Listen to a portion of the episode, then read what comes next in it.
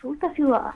Bueno, debido a la problemática, una de la congestión vehicular y la otra del tema de falta de locomoción colectiva mayor. Porque no sé si ustedes recordarán una fecha en que un día la única micro que tenemos, las 7, la única línea, sí. Eh, se paralizó y dejó a la gente botada.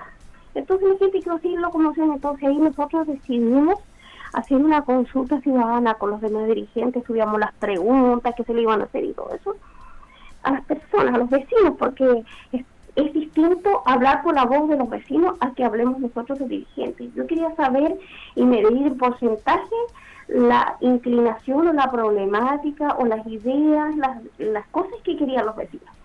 Entonces creamos un enlace y empezamos a desarrollar la consulta ciudadana con mucha difusión a través de redes sociales. Y esto nos arrojó varias cosas.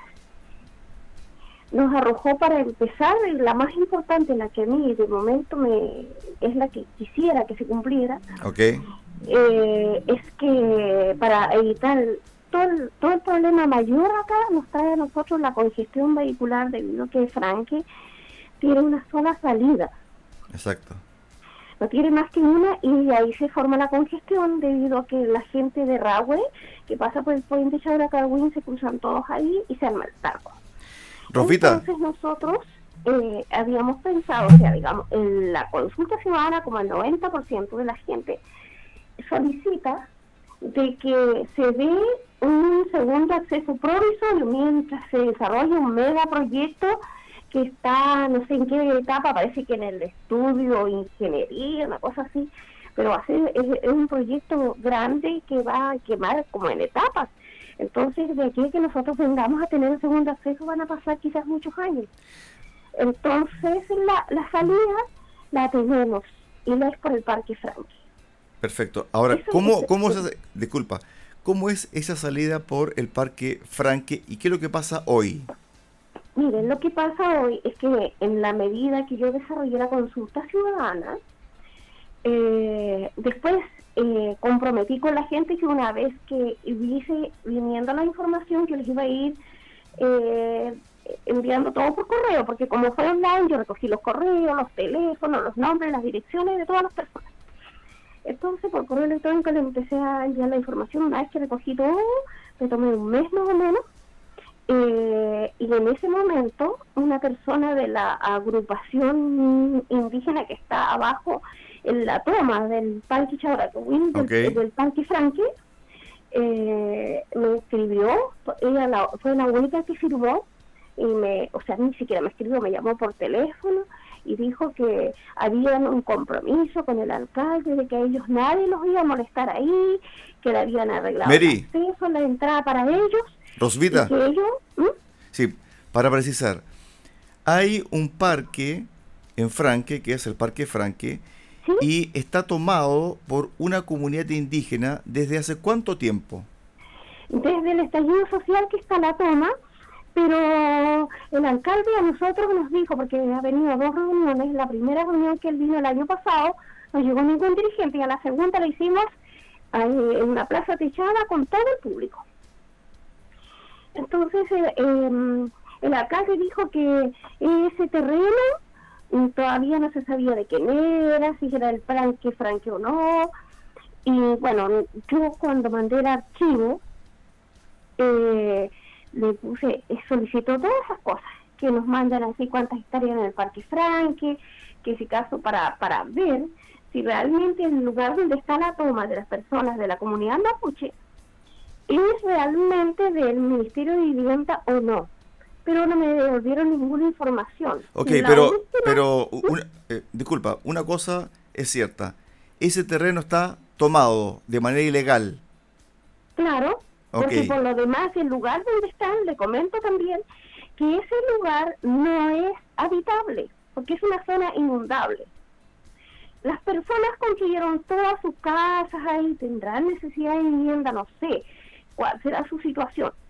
Pero ellos construyeron casas desde primer, segundo piso, yo he visto ahí cada vez más casas, pero nosotros acá que vivimos en forma regularizada, pagamos nuestro permiso de edificación, pagamos todo, y ellos viven allá abajo poniendo las reglas. Más encima me parece a mí, porque si la señora me llamó para decir que ellos no estaban dispuestos a dar una pasada por ahí a una comunidad afligida que necesita en tiempo de congestión salir rápido a su trabajo, al colegio, a todos lados, entonces en ese aspecto estamos un poco mal.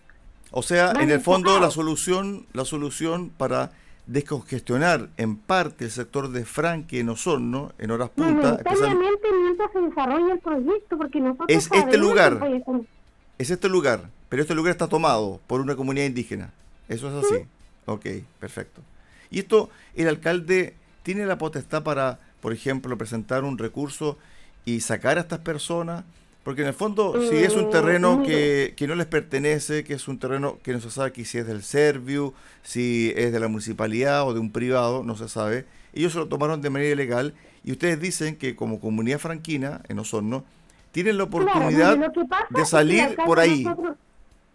el alcalde a nosotros nos dijo que estaba en em, investigación si ese terreno realmente pertenecía a una comunidad ancestral.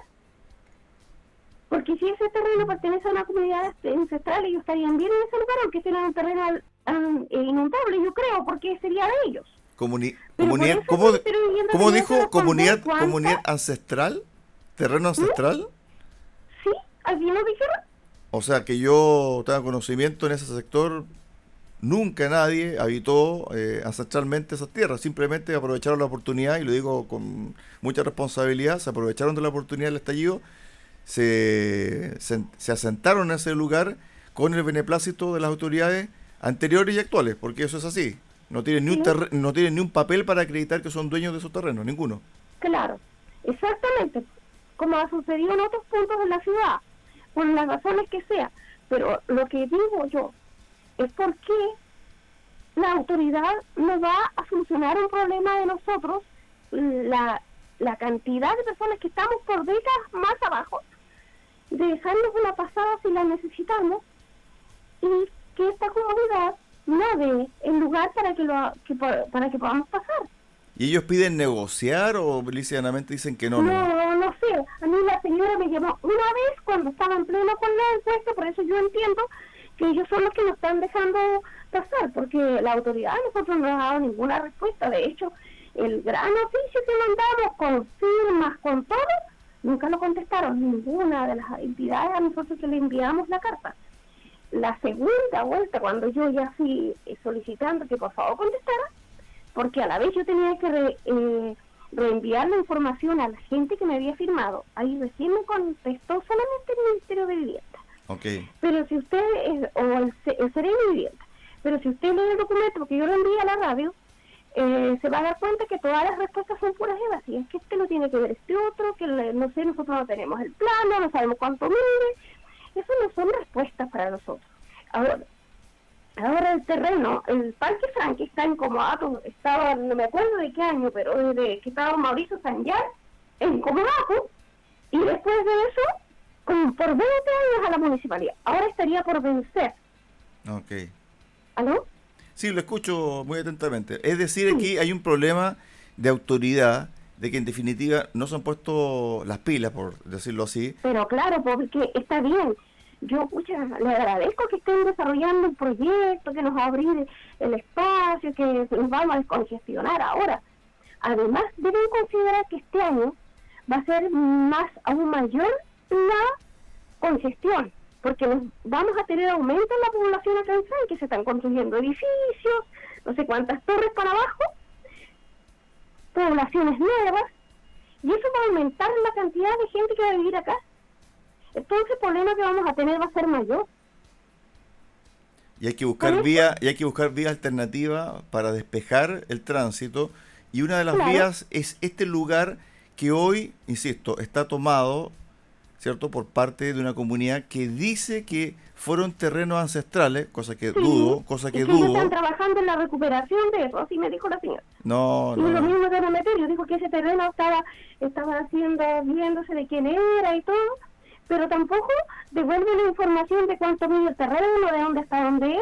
Entonces, así no podemos. No, eh, yo creo que es un aprovechamiento de la situación y claramente que aquí la autoridad, y ojalá que nos estén escuchando algunos concejales de, de Osorno, ¿cierto?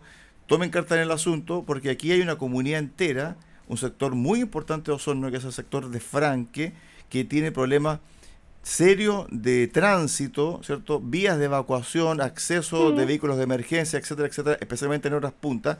Y hay un lugar que pudiese ser, pudiese ser una buena forma para descongestionar este punto, pero aquí hay una comunidad que se ha aprovechado, ¿cierto?, de la forma de cómo se ha ejercido la autoridad. Aquí la responsabilidad primera es del alcalde, también está la delegada presidencial de la provincia de Osorno, ¿cierto?, que me imagino que tendrá que decir algo, al respecto, y también eh, las autoridades eh, eh, del Ministerio Público, porque aquí hay un, delito flagrante. Entonces, aquí hay que solucionar un problema real concreto. Estamos a 30 días de que comience marzo y a 30 días de que vuelvan los problemas a Franque.